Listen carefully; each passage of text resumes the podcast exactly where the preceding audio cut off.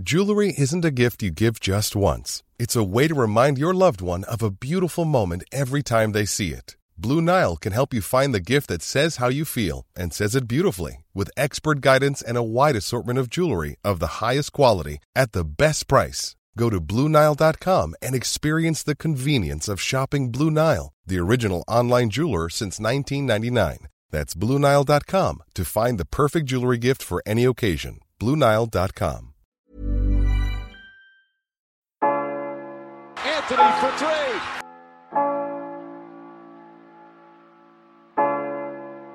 Step back. Walker. It's Lillard. He got the shot off. James for the win. It's gone. LeBron James at the buzzer. Durant swings past everybody for the emphatic jam. Curry splits the defense behind the back. Fires a three. Oh, he puts it in. What a spectacular move. The lob.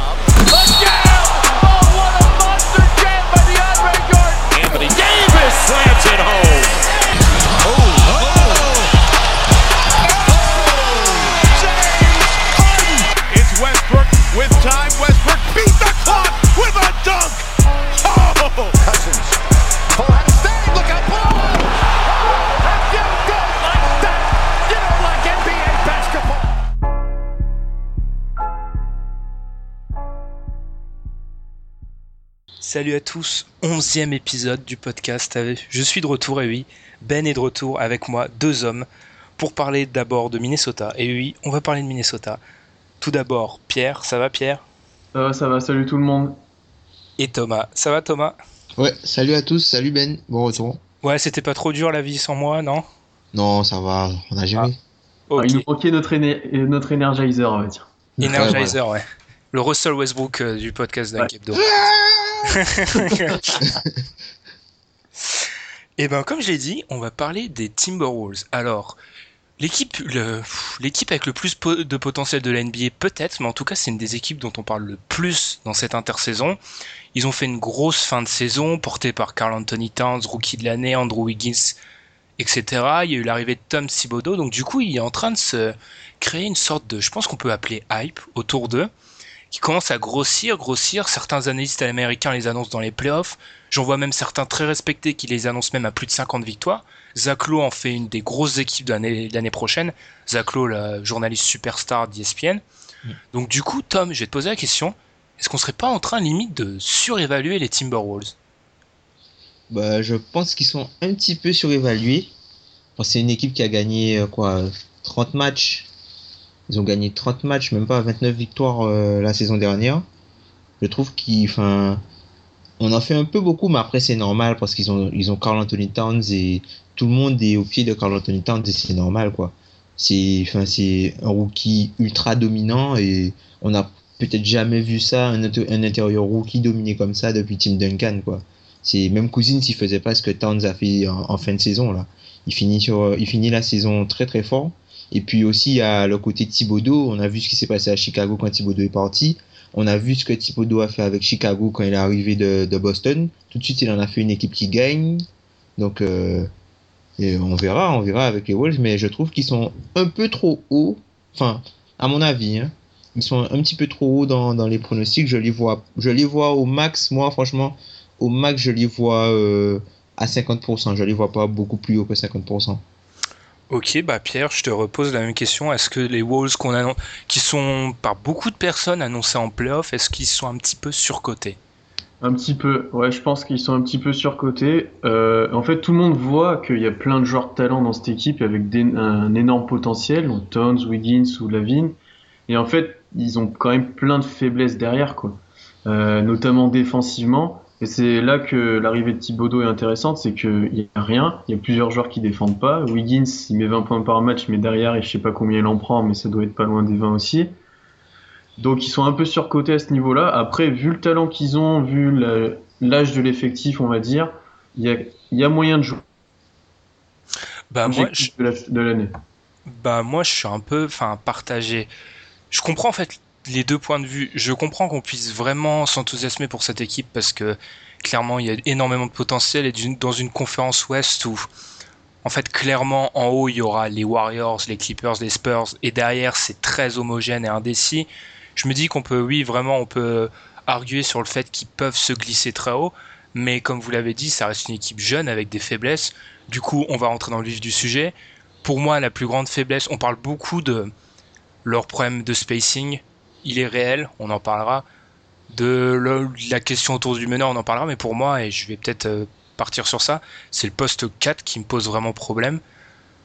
Dans le, à l'heure actuelle, ça serait sûrement Gorgui Dieng qui commencerait. Alors, c'est un bon joueur, je pense que c'est un bon pivot remplaçant NBA, mais voilà, je l'ai dit, c'est un pivot. C'est pas un 4 c'est un gros problème au niveau des match-ups parce que dans certains matchs cette saison, on l'a bien vu, quand il doit jouer des 4 qui s'écartent, qui sont très vifs. Il a du mal. Il a, bah, exactement, il a du mal. Donc, est-ce que ça pourrait pas être un gros point faible pour eux, surtout dans une conférence Est où bah, il y a quand même pas mal de clients au poste 4 Tom? Bah, ouais, ça peut, ça peut être un problème. Bon, ils ont, ils ont rajouté des joueurs. Là, ils ont, ils ont signé euh, Jordan Hill, ils ont signé Cole Aldry ils, ont rajouté des, joueurs, des joueurs vaillants quoi, aux côtés de Towns.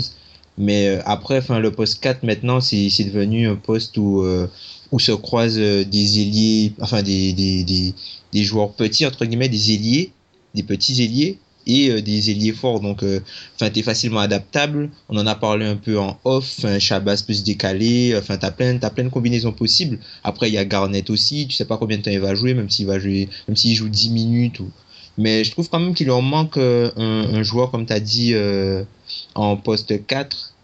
Moi, j'aurais bien aimé voir Millsap dans cette équipe-là. Franchement, j'aurais bien aimé voir Paul Millsap. J'aurais bien aimé voir Paul Millsap euh, dans, dans cette équipe-là. Je ne sais pas si c'est faisable. Je pense pas qu'Atlanta le lâchera, même s'il il lui reste une année de contrat. Mais c'est vrai qu'avec un poste 4 bien, un bon poste 4 déjà établi dans la ligue, ça aurait pu être bien, ou sinon un joueur comme Gallinari à l'aile, tu vois, où, qui, peut, qui peut jouer 3, 4. Là, je pense que ça peut leur faire passer un, palier et vraiment rentrer peut-être dans la discussion pour les 50 victoires ou dans le groupe à peu près où il y a Portland. Mais sinon, enfin, effectivement, je trouve que le poste 4, c'est un peu une faiblesse. Surtout que Gorgui Dieng, c'est un bon défenseur, c'est un bon joueur euh, il vient, fait il est intelligent sur les aides, il est intelligent en défense, il couvre bien, mais il a de bonnes mains aussi pour un, joueur de sa taille. Mais euh, comme tu as dit, il a de gros soucis de mobilité et puis il fait pas toujours les bons choix.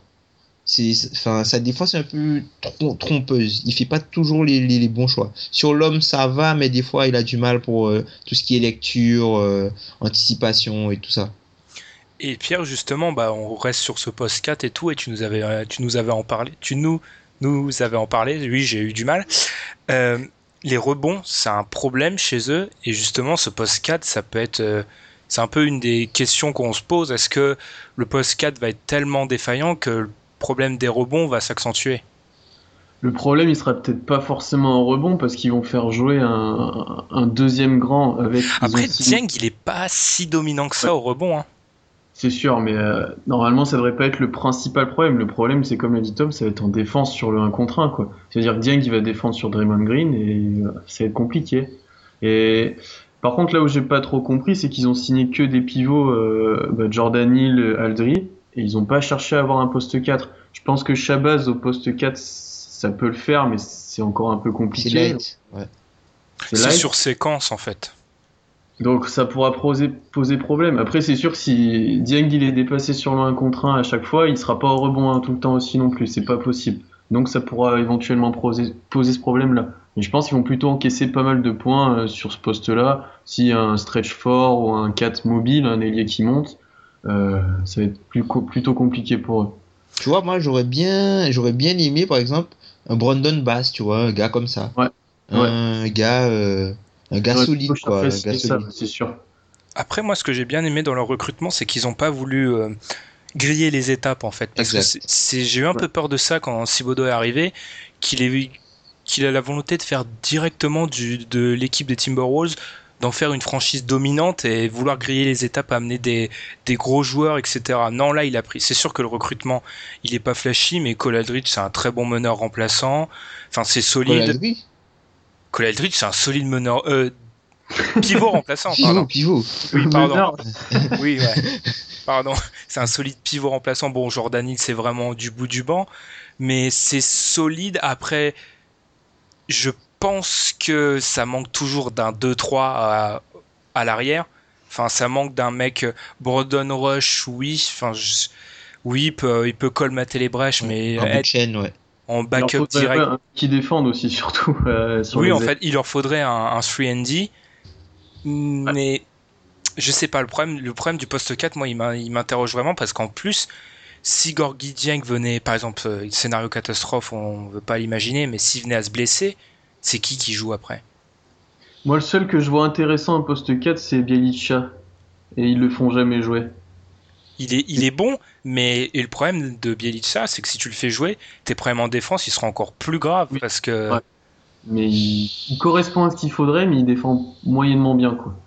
Après, il peut, il peut dépanner. Enfin, enfin Ouais. il, peut, il peut plus que dépanner. Quoi. On parle de Bielicha, quoi. C'est, pas, c'est pas, euh, c'est pas Damien Ruiz, quoi. Enfin, Et- Enfin, Damien, Damien Ruiz que j'aime beaucoup, hein, attention, mais c'est pas c'est pas la, la, la même qualité de joueur quoi. Bielicha c'est un joueur déjà référencé, c'est juste qu'enfin il a eu des petits soucis d'adaptation aux jeunes billets, il a eu des blessures et puis euh, le coaching de Mitchell aussi est quand même particulier.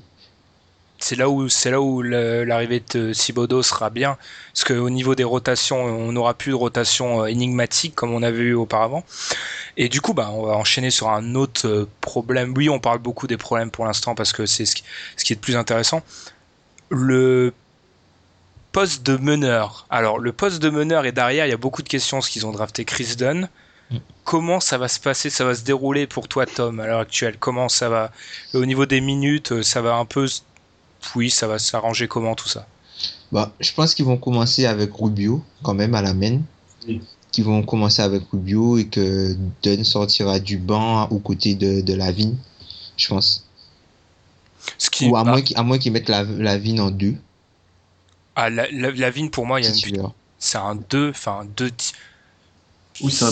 c'est un Et 2 puis- titulaire, faut le tenter. De toute façon, t'as pas d'autre. euh, Tu le mets en titulaire en deux? Oui, je pense, parce que autrement, t'as pas de solution en 2. Tu Bah, peux pas mettre. Tu décales Shabazz dans le 5 et tu mets Wiggins en deux.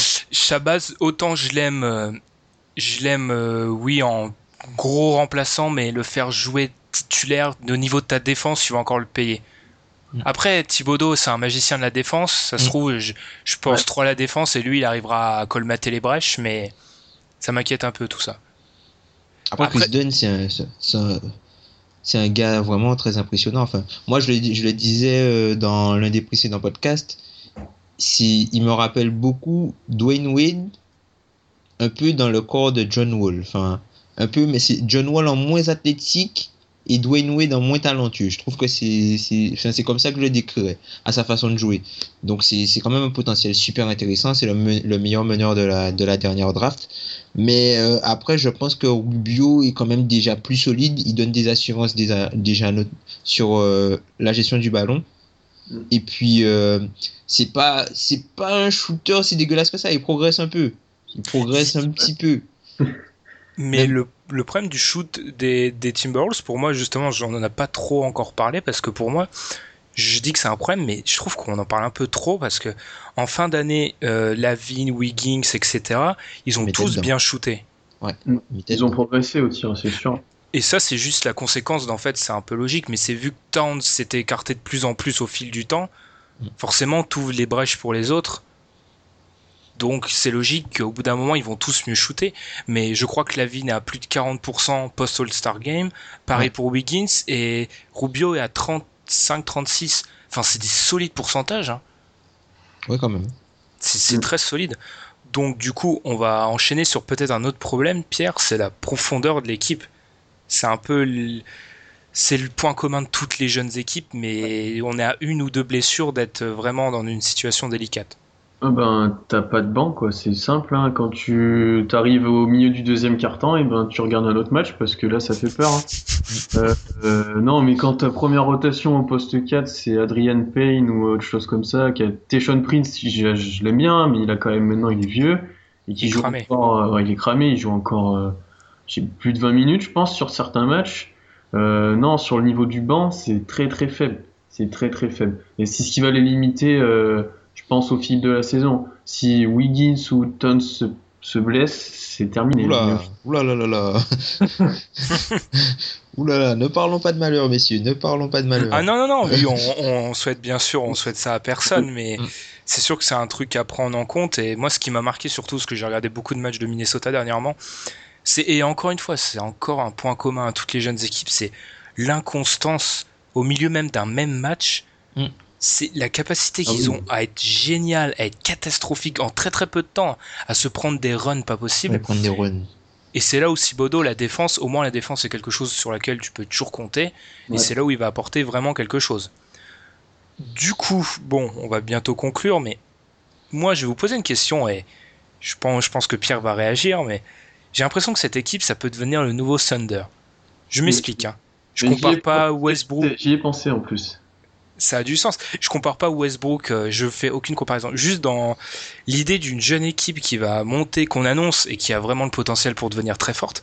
Mais comme le, le Thunder à son époque, faut pas leur faire passer des paliers trop vite. Pour moi, l'année prochaine, pour eux, ça va vraiment être. euh, c'est en 2009, je crois, le Thunder qui se bat pour aller en playoff, c'est ça? C'est Euh, la... la deuxième année ou la troisième année de Durant, je crois.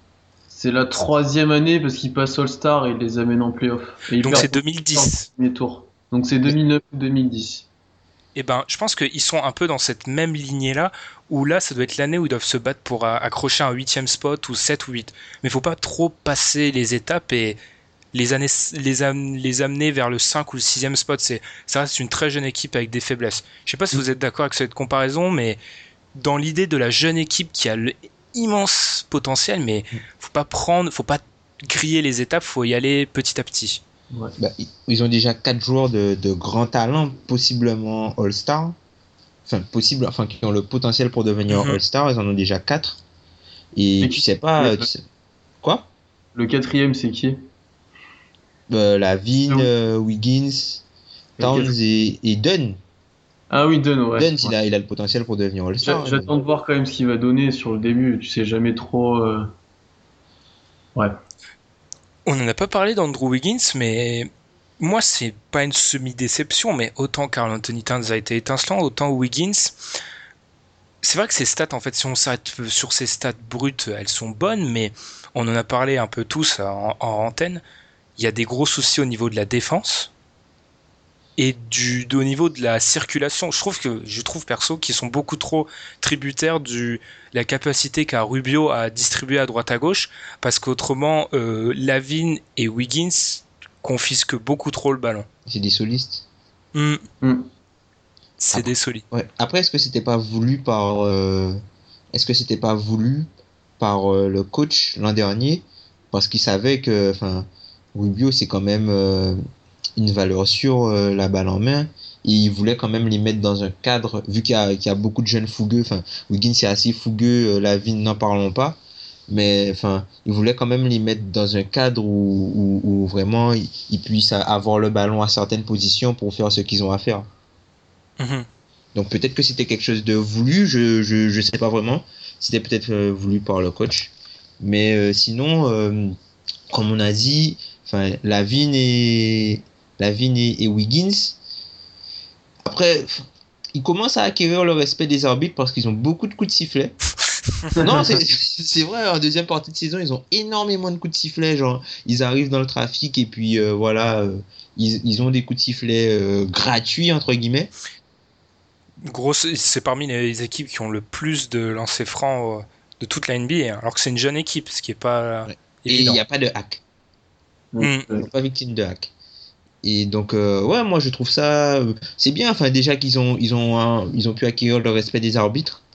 Mais il faudra voir après que les joueurs ne s'enferment pas dans, un rôle exclusif de soliste parce que, enfin, la deuxième saison, par exemple, de, de Lavigne, individuellement, il est très très fort. Mais collectivement, il est toujours, euh, toujours moyen, quoi. C'est là où je pense que tout le monde en attend beaucoup de Sibodo. C'est leur, faire passer un palier. Mais du coup, je vais revenir, je vais me tourner vers toi, Pierre. Je vais revenir sur euh, Ricky Rubio, parce qu'on en a un peu parlé. Mm.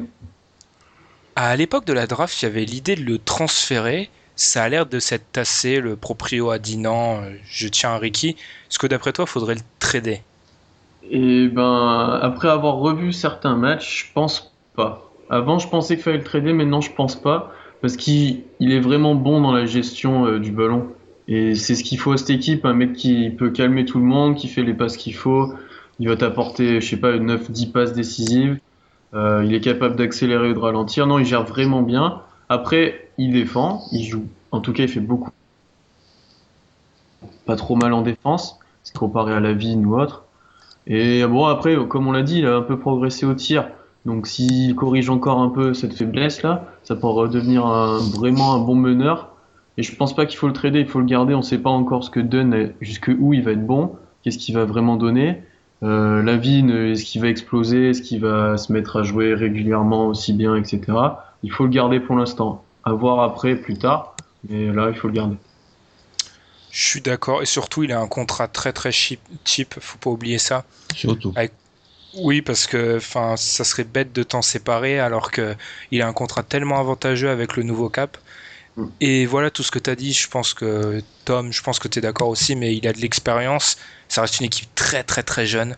Donc avoir un meneur euh, qui a de qui a de l'expérience, c'est c'est très appréciable. Il a Faut pas 25 oublier ans, que- mais il a de l'expérience. C'est ça qui C'est est. ça qui est dingue. Ouais. ouais. Bah, il a commencé tôt. hein.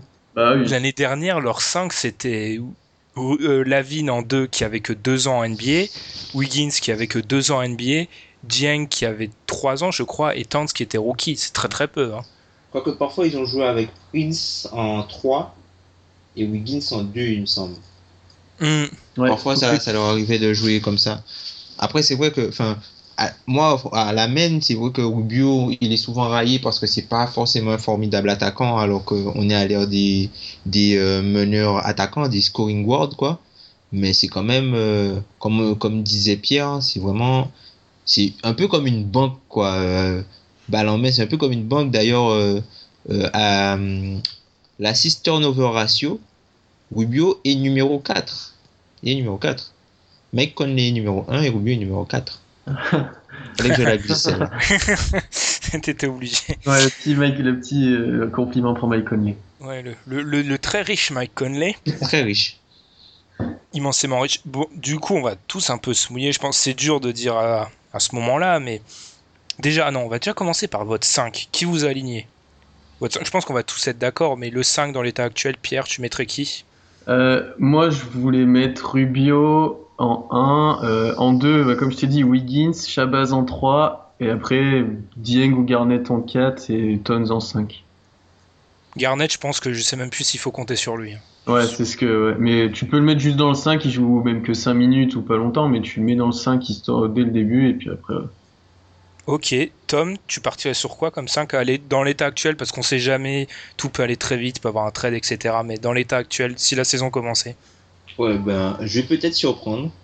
Moi, je partirais avec Rubio, Rush en shooter dans le 5, avec euh, Wiggins en 3, Bjelica en, en 4, pour vraiment avoir de la place sur le pick and roll euh, Towns, euh, Towns Rubio, et pour pouvoir permettre à Wiggins de couper et d'aller directement dans le trafic, et euh, Towns euh, en 5. Bah j'ai dit, euh, je pense qu'on va tous être d'accord, mais personne nous de d'entre nous, enfin entre nous trois, on n'est pas d'accord sur le 5, c'est marrant. D'ailleurs, j'ai vu une stat folle, c'est que sur le pick and roll, c'est la moins bonne équipe au pourcentage de shoot. Les Timberwolves. Ça semble bizarre, hein, mais Mm. ça prouve aussi qu'ils n'ont pas trop de shooters. Oui. Je pense que je vais partir sur euh, Rubio, Lavine. Je veux, je veux garder Lavine en deux parce que j'ai été très critique sur ce joueur et après avoir euh, fait euh, des matchs des, des en intraveineuse, et ben je pense que, enfin, il y a du potentiel. Je fais confiance à Tibbs pour le coacher. Je vais partir Wiggins en 3. Il est peut-être, c'est vrai que je pense encore, comme vous, que c'est un 2 dans l'âme, mais je vais le laisser en 3. Et en 4, je vais quand même partir sur Dieng Towns. Ça m'embête de mettre Dieng, mais Bielica, c'est un très bon joueur, mais il y a le problème pour moi, sa défense. Il apporte du spacing, mais sa défense me fait peur. Et ensuite, bien sûr, en, en 5, Jordan Hill. Non. En 5, euh, Carl Anthony Towns, forcément.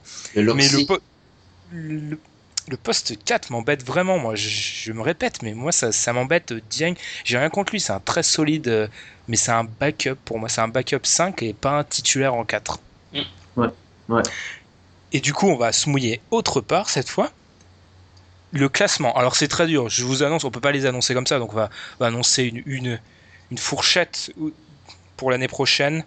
Pierre, ils seront où, tu penses, à l'ouest? Entre 7 et 9. Entre 7 et 9. Tom? Moi, je dis 8 et 10. J'ai du mal, moi. J'ai du mal parce qu'on en parlait aussi, mais en fait, l'ouest est tellement homogène.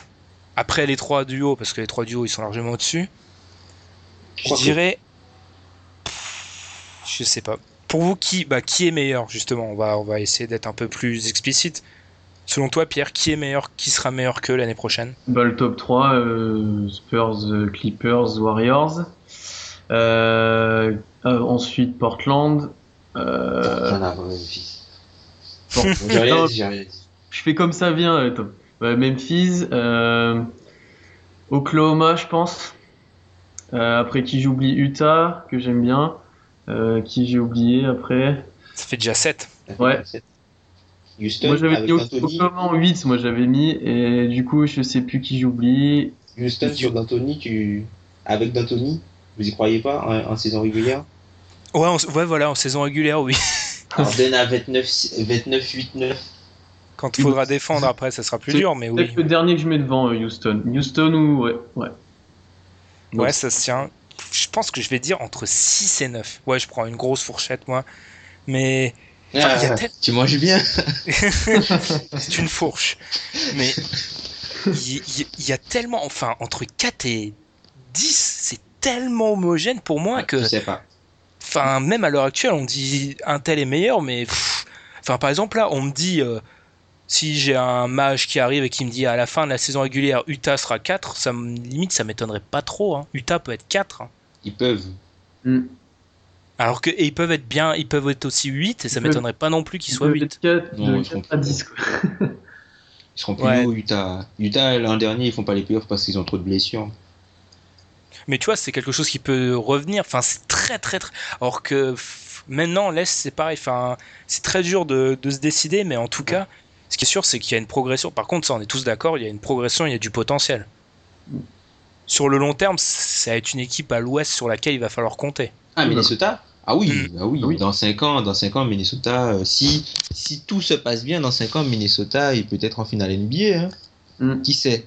Ce qui est dingue. hein. Bah, ça va très vite. Hein. Les Cavs, ils avaient le premier tour, ils avaient le, le premier choix euh, quoi, en 2014. Mhm. Ils sont champions NBA en 2016. Bon, il y a des. Il y a eu des choses qui se sont passées entre temps. Il y a LeBron James, voilà, mais bon. Enfin, ils, ils, ont, ils, avaient- ils ont eu le, fir- le first pick il y a deux ans quand même. Ouais, faut- c'est sûr que tu as du potentiel. T'as ce qui est pour moi le, joueur, le jeune joueur le plus gros potentiel de la NBA, Towns. T'as- t'as Avec du- Davis. avec Davis. Ça, c'est d'ailleurs un débat. euh, Je sais pas, moi, franchement. euh, Pierre, tu prends Towns ou Davis pour commencer une franchise? Oh, Towns. Je préfère Towns. C'est pas qu'il est, je pense pas qu'il soit meilleur. J'aurais, j'arriverais même pas à te dire, mais je préfère Towns. Je sais pas, je sais pas. J'aime pas la tête à Davis déjà, donc. Oh là là. non, je préfère quand même Towns. Parce que Davis, ouais. Moi, Ouais. c'est juste, moi, c'est juste l'aspect blessure, en Ouais, fait. c'est ça, c'est ça. C'est ce que j'allais dire. Côté blessure. D'ailleurs, Davis, là, qui a perdu beaucoup d'argent sur, euh, pour son contrat, là, il va, ça va devenir une très bonne affaire à moins de 30 millions, vu les salaires que les autres Ah bah prendre. largement, oui. Ça va devenir une très bonne affaire parce que je crois qu'il a- il aura un contrat un peu comme Lillard ou voire moins. Enfin, Euh, moins, moins, moins que Lillard. moins. Donc, euh, Davis à moins que Lillard. euh, Puis là, Ouais. il, il aura, il aura de quoi faire, faire ses stats. hein. Et puis surtout, euh, bon, je sais, c'est un contrat rookie, on me dira, etc.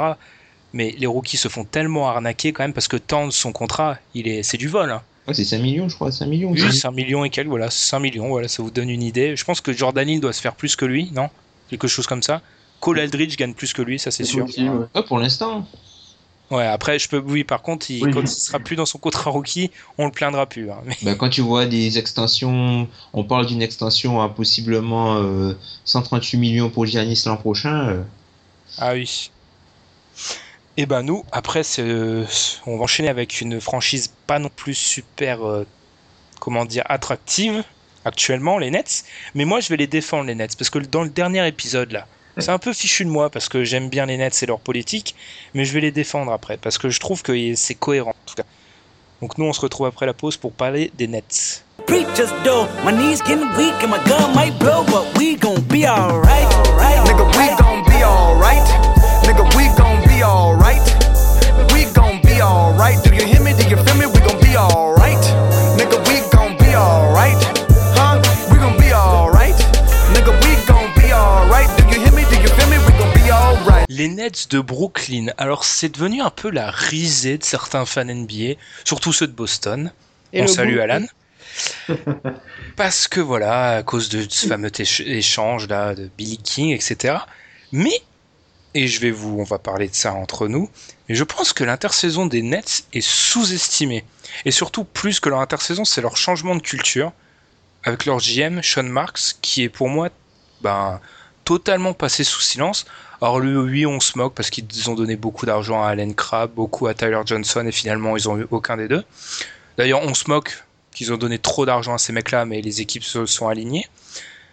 Du coup, je vais, je vais avoir votre sentiment sur cette intersaison des, des Nets et sur le, ce qui se passe autour des Nets, parce qu'on en parle, pas- en fait, personne n'en parle. Par, euh, enfin, d'ailleurs, on voit les fans de Boston. à part les fans de Boston ou c'est les gens qui ont des casquettes Nets dans la rue mais qui savent même pas c'est quelle équipe. Alors Pierre, ton sentiment sur euh, sur le, je te lance, je lance, je te lance Pierre parce que tu fais partie du duo avec Alan qui s'est moqué de moi parce que je défendais l'intersaison des Nets dans le dernier épisode quand je n'étais pas là, ce qui est très lâche d'ailleurs. Donc maintenant, il va falloir me donner des arguments. Non, euh, moi, ce en fait, ce que j'aime pas chez les Nets, c'est pas leur intersaison, c'est leur équipe. C'est tout simplement ça, c'est c'est faible, quoi. En fait, je pense qu'on n'en parle pas des Nets, parce qu'il y a quand même très peu de joueurs que tu as envie de voir jouer dans cette équipe qui, tu vois, t'as pas un Anthony Towns, t'as pas des gros potentiels, à part peut-être 2-3, t'as pas un gros joueur qui te dit je vais regarder cette équipe-là pour voir ce joueur-là. Là, t'as aucun joueur qui est charism- charismatique, qui, qui met des points, qui fait parler de lui. Après, au niveau de leur intersaison, et c'est ce qu'on en parlait avant, c'est depuis un an et demi à peu près. Euh, ce qu'ils mettent en place, c'est plutôt cohérent. Ils essaient de se vider des, de leurs vétérans qui leur coûtaient cher, essayer de recruter des jeunes joueurs, mais aussi entourés de vétérans euh, qui peuvent être utiles. Et c'est assez cohérent, mais l'équipe sera encore très faible. Hein. Faut pas se voiler la face. Ah, ça, la faiblesse de l'équipe en elle-même, je la, je la conteste pas, mais c'est juste que c'est cohérent en fait. C'est très cohérent. C'est, on tente avec des joueurs à fort potentiel parce qu'on n'aura pas de gros choix de draft, Mm. et on installe une culture en ramenant des mecs avec un pédigré sûr, etc. Fallait Tom faire avant ça, quoi. Ouais. Oui, oui, c'est sûr, mais enfin, ils remettent tout à plat. Moi, c'est ça Ouais. que j'aime bien chez eux. Tom, ton sentiment sur l'intersaison de Brooklyn? Moi, je trouve que c'est, enfin, l'intersaison, elle est pas, elle est pas ratée. Je pense pas qu'ils auraient pu faire mieux que ça. Après, bon, euh, moi, je je pensais, je, je pensais vraiment voir euh, peut-être un Allen Stevenson arriver chez eux. Bon, pour l'instant, c'est pas encore le cas, mais ils ont vraiment pensé alchimie et cohésion de groupe. Ils ont, ils ont pris des vétérans sérieux pour en- encadrer leurs jeunes. Et ils ont quand même vraiment, ils ont, ils ont, il y a des, il y a des joueurs revanchards, il y a des paris tentés. Bennett, ils vont essayer de le relancer euh, pour une énième fois. Lynn, ça a commencé à New York pour lui, donc qui sait? Mm. Il y a, il y a de, Vasquez, c'est, une bonne signature, quoi. Enfin, un backup, Vasquez, c'est une, une bonne signature, je trouve. Et puis, c'est bien de pouvoir euh, faire grandir leurs jeunes comme euh, Rondé Oli Jefferson, que j'aime beaucoup comme joueur. C'est vraiment euh, le glue guy par excellence et c'est quelqu'un qui peut, euh, à l'image d'un Tony, Allen, qui peut vraiment euh, être devenir le chouchou vraiment des fans par rapport à la façon dont il joue et la façon dont il se donne sur le terrain. Enfin, t'as toujours Bogdanovic qui a fait, on en a parlé dans le dernier podcast, qui a fait un TQO euh, magistral. Enfin, il y a quand même, il y a quand même une base solide. Il y a le, il y a Chris McCullough aussi. On n'en parle pas beaucoup. Brook Lopez. Hein. Ouais, Brook Lopez, enfin, enfin, c'est, c'est, c'est le, c'est l'élément majeur de l'équipe, quoi. Mm. Brook Lopez, c'est le moteur de l'équipe. Mais autour, tu as, quand même des, des, des, des jeunes potentiels, entre guillemets, qui pourront être développés et il y a un vétéran pour les aider à se développer à chaque ligne. Donc, c'est quand même pas mal ce qu'ils ont fait. Après, l'équipe reste faible. c'est ça, oui, l'équipe reste euh, faible, mais c'est, vous avez tous les deux abordé ce sujet, c'est les vétérans en fait. C'est, je pense que c'est limite une petite correction de ce que j'ai bien aimé ce qu'avait fait Sam Hinkie, mais il avait viré les vétérans. Là, il, Sean Marks a compris qu'il faut des vétérans pour, euh, pour que tes, tes jeunes pousses s'améliorent. Et aussi, l'équipe est peut-être pas folle, vous l'avez dit, mais au moins, il reste sportivement, il y a quand même l'idée de vouloir être quand même un peu bon. Ils auraient pu, cohérent. Oui voilà, ils auraient pu prendre que des jeunes, que des joueurs jeunes à potentiel et les essayer à la à la chaîne pour voir celui qui marche, celui qui marche pas. Là, on a quand même ramené Jérémy Lin. Bon, c'est pas un top meneur, mais ça reste une valeur sûre.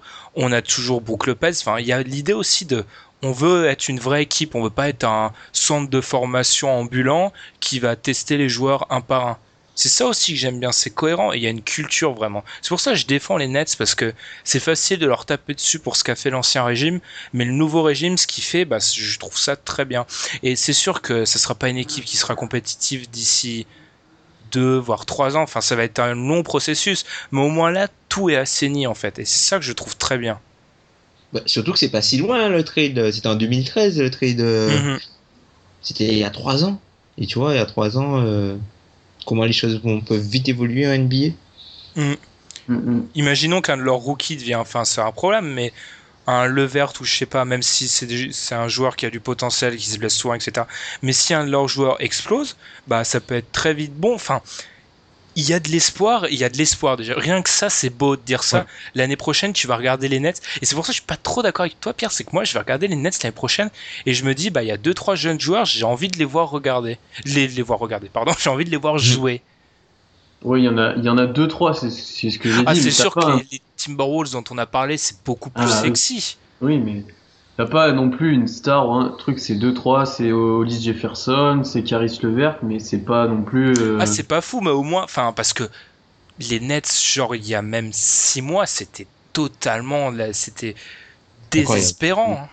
ah bah, Chez Larkin. euh, Et moi, j'attends de voir qui ils vont couper et qui ils vont garder ou qui ils vont envoyer en D-League aussi, parce que là, euh, il y a tellement de joueurs que je vois même pas qui je mettrais dans l'équipe. quoi. Ah oui, bah, je pense que dommage qu'on n'ait pas de hard knocks comme en NFL où on suit une équipe pendant les training camps. Et nous, ça serait intéressant, euh, la NBA, que ça soit les Nets, parce qu'il y a tellement de jeunes joueurs, ça va se battre de tous les côtés pour avoir un spot.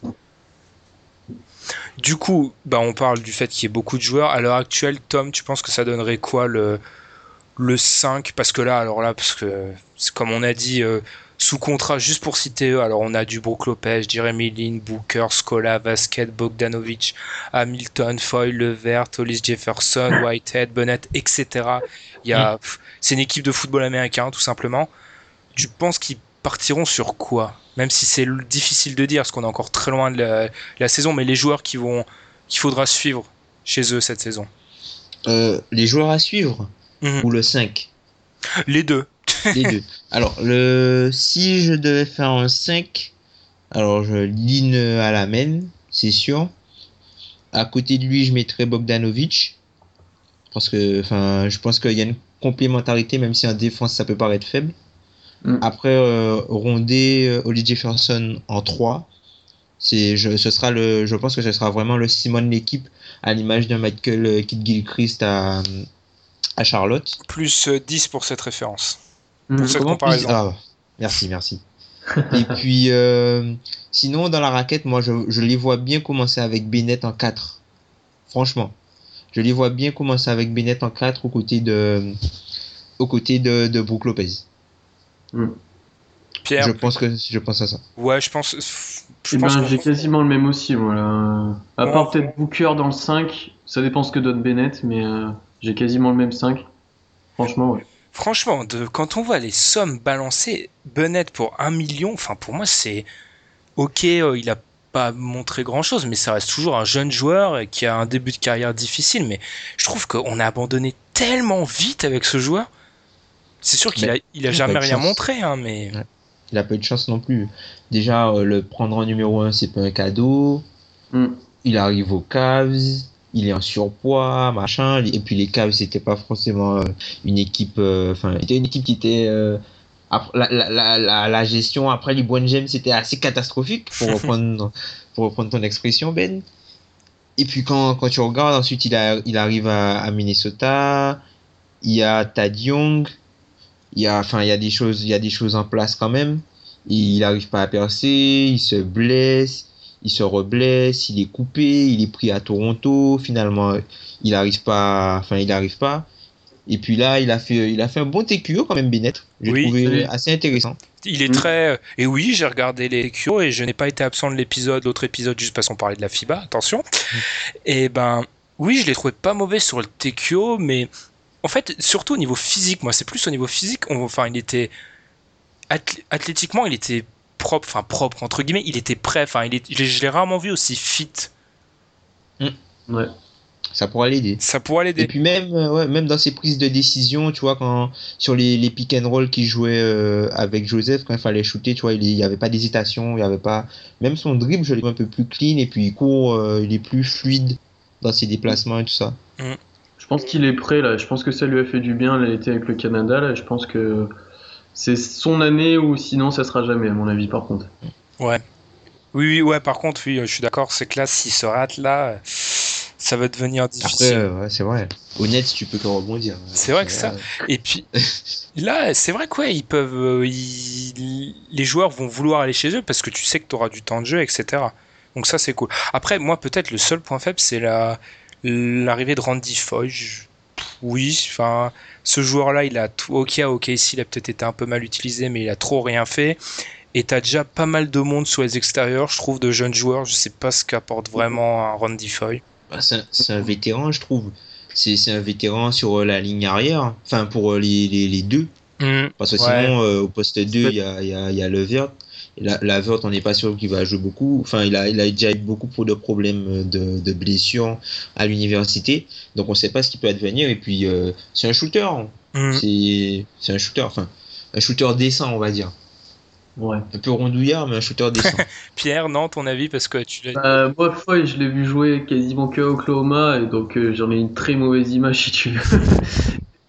Qui nous a vraiment rien apporté. Je voulais pas le voir sur le terrain. Euh, Il le faisait jouer en backup meneur, il servait à rien. Euh, à voir, à voir. hein. Mais je- il apportera rien à part peut-être, ouais, comme a dit Tom, euh, au niveau du pour les aider, etc. Mais il apportera rien sur le terrain, je pense. hein. Après, Rien que les autres ne peuvent pas apporter. Enfin, oui, voilà. voilà. Après, ouais, t'as raison. C'est vrai que c'est une figure de vétéran. C'est ce qui est marrant, c'est qu'il y a 15 000 joueurs signés, mais c'est le seul Randy Foy avec Luis Cola qui a 125 ans, qui a plus de 30 Mhm. ans en fait. C'est ça, c'est ça où je trouve qu'il a été intelligent, c'est qu'il a ramené euh, Sean Marks, Foy, Scola, 32, 36 ans. Et ensuite beaucoup beaucoup de jeunes, mais il y a aussi des joueurs des vétérans comme Brook Lopez, Jérémy Lin, Booker. Enfin, c'est un bon mélange de vétérans confirmés qui, qui vont être des mentors et de jeunes joueurs. Parce que on va un peu rentrer dans, avant de finir, mais de rentrer dans les détails, mais niveau jeunes joueurs, du Levert, Hollis Jefferson, McCullough, Whitehead, Bennett, Kilpatrick, Mark Kelbrand, Ouais. enfin ça fait beaucoup beaucoup de jeunes joueurs. hein. Kilpa- Kilpatrick, il a bah, 26 ans quand même. hein.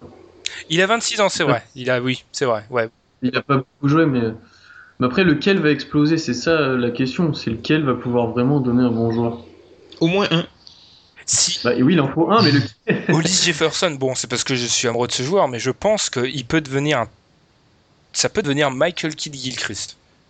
C'est le plus probable. C'est lui le plus Je probable. dis à même que je pense qu'il a même. Et, et pourtant, Michael Kidd Gilchrist, c'est mon deuxième joueur préféré de la NBA. hein. Mais si Hollis Jefferson, tout se passe bien, il peut même devenir plus fort, je pense. Ah, je crois pas. Ah, je crois pas. On oublie, on oublie qu'il, qu'il- tu vois, le fait qu'il a pas joué, je trouve qu'on oublie le, le joueur exceptionnel. Eh, suis- Alors oui, on va nous sortir qu'il a pris 60 points deux soirs de suite, là, là, là, là. mais là tout le monde prenait les 60 points qu'il a pris là, franchement. Mais Tom, je suis son premier fan, etc. Mais je trouve que Hollis Jefferson, et alors que Michael Gilchrist, Gilchrist, pardon, c'est un monstre athlétique, mais Jefferson, il a la capacité à défendre vraiment sur Les quatre aussi. Ouais. quatre postes, et il peut même, je pense même que dans le futur, sur un small ball, il peut défendre sur un 5, hein, sans problème. Il est tellement athlétique, ce joueur. Et les puissants. Je répète toujours cet exemple, mais en NCA, pendant le tournoi, il a défendu un jour sur D'Angelo Russell et le lendemain sur Kaminski. Je, Ouais. je répète toujours cet exemple, mais il faut se rendre compte à quel point c'est fou de faire ça. hein. Du coup, Ouais. les Nets, bon, par contre, comme vous l'avez répété, niveau sportif, c'est vrai que ça va jouer quoi Sportif. Est-ce qu'ils peuvent finir dernier à l'Est? Non, je pense qu'ils seront devant Philly quand même. Hmm. Ils peuvent taper les, les 25, 25 euh, 30 wins grand max. 30 c'est peut-être beaucoup, mais je pense 25 ils peuvent taper 25 euh, Brooklyn avec cette équipe. Ils ont toujours Brook Lopez, en- dont on n'a pas trop parlé, c'est vrai. Il y a Brook Lopez, il y a, enfin, les lean games, on sait, on connaît déjà. Le lean game. Ah ouais, quand il va.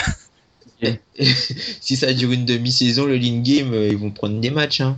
D'ailleurs, cette signature de Jeremy Lin, au début, je me dis, mais qu'est-ce qu'il allait faire à Brooklyn? Après, je comprends, euh, enfin, c'est pas forcément une mauvaise idée d'aller à Brooklyn.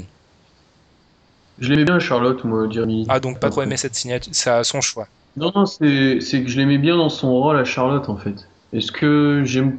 Je sais pas, à voir ce qu'il donne, est-ce qu'il va enfin confirmer? Mais je l'aimais bien en sixième homme, septième homme, je- à Charlotte, là, il, il sortait du banc, il mettait des points. Là, il va être directement dans le 5. Est-ce qu'il va prendre le jeu à son compte, etc. C'est à voir. Ben, il a déjà fait ça au départ à Houston. fait. Et, et il n'a pas, il a pas réussi à le refaire aussi après. Bah, il s'est fait cannibaliser par Harden. Oui, c'est sûr. Harden moi, cannibalise voir, tout le monde. hein. Oui. Oh là là, le défenseur de Dwight. Ah, ça s'est ça s'est vu à ce point-là Ah mince. Mais oui, bon, c'est vrai que ça va, je pense aussi, je suis d'accord, ça va jouer, ça va finir entre pff, pff, 12 et 15 à l'Est, quelque chose comme ça. Ouais, 14, parce que- Hmm. 14 ou 15, moi je dis. Ouais, même 12, c'est peut-être trop. Ouais, ouais, 14, c'est peut-être un peu trop, mais... Tu vois qui derrière, à part Philly éventuellement Et même si Philly, avec euh, mon pote Ben Simmons, je suis hyper euh, confiant pour eux. Mon pote Ben Simmons. ouais, on est homonyme, tu vois, donc bon, oui, bon, c'est Benjamin, je m'en fiche, euh, c'est Ben. Ouais, c'est vrai, on avait oublié que t'étais en high school avant de regarder. euh. Mais ouais, ça, ça va jouer bas. Mais je répète, ce qu'il faut retenir de cette séquence, c'est que moi j'aime bien parce que c'est la culture, c'est cohérent et on, redémarre sur des basses scènes et les fans des Nets, ils vont peut-être avoir une saison difficile, voire deux saisons difficiles, mais au moins ils doivent se dire que eh ben, c'est solide. Même le, trade dont on n'a pas parlé, mais le trade de échanger Tad Young pour amener un jeune joueur, eh ben, j'aime bien. Au début, hein, sur le moment, je me suis dit, mais qu'est-ce qu'ils ont fait? Et après, je me suis dit, ok, tu tentes le vert parce que le vert, s'il arrête de se blesser, il aurait dû être dans le top 10 peut-être, tellement il est fort. Mm. Donc j'aime bien globalement. Enfin voilà. Je vous laisse finir si vous avez un mot à rajouter. Est-ce que les Nets sont des ouais. fans vraiment ou pas? Oui, quand même. Oui, quand même. Euh, la franchise des Nets, ça a quand même une histoire. euh, Oui, non, mais c'est- c'est- c'était. Après, c'est vrai que Brooklyn, bon, voilà. Les Nets, tu les- Ouais. c'est New Jersey, tu vois. C'est pas. enfin, Après, Brooklyn, au départ, ils sont arrivés avec un projet clinquant, machin, des stars, euh, des stars surpayées, enfin des stars, des noms, des noms surpayés. Et puis, euh, ils se sont vite fait rendu compte. euh, Après, c'est vrai qu'on peut blâmer, on peut blâmer euh, King, mais il était déjà allé trop loin dans le processus Il pouvait plus, ouais, il Je pouvait plus pense- retourner en il arrière. pouvait plus il pouvait plus faire marche arrière Mm. il pouvait plus faire marche arrière il avait l'obligation de gagner enfin d'essayer de gagner donc il s'est donné il a essayé de se donner les moyens heureusement pour lui ça n'a pas marché parce que c'était comme sur le papier c'était quand même une équipe énorme t'avais Kirilenko qui sortait du banc avec Blatch Livingston il y avait quand même enfin il y avait quand même des joueurs ces joueurs là étaient sur le Mm. banc Hmm. ces joueurs là étaient sur le banc a posteriori, c'est facile de se moquer de ce trade, mais rappelez-vous la réaction des, jeux- des fans des Celtics le, moment, le jour du trade. Beaucoup ont dit ah non, c'est n'importe quoi, etc. Enfin, Bill Simmons, le célèbre journaliste qui a, qui a son sur HBO maintenant, le faut, Mm. faut regarder la vidéo de réaction du trade. Il est dépité parce que pour lui, ils ont tradé des gros joueurs contre des pics. Il dit d'ailleurs, je crois, il dit quelque chose comme on compte des pics, on, on va jamais savoir ça sera qui, ça se trouve ils, valent- ils vaudront rien.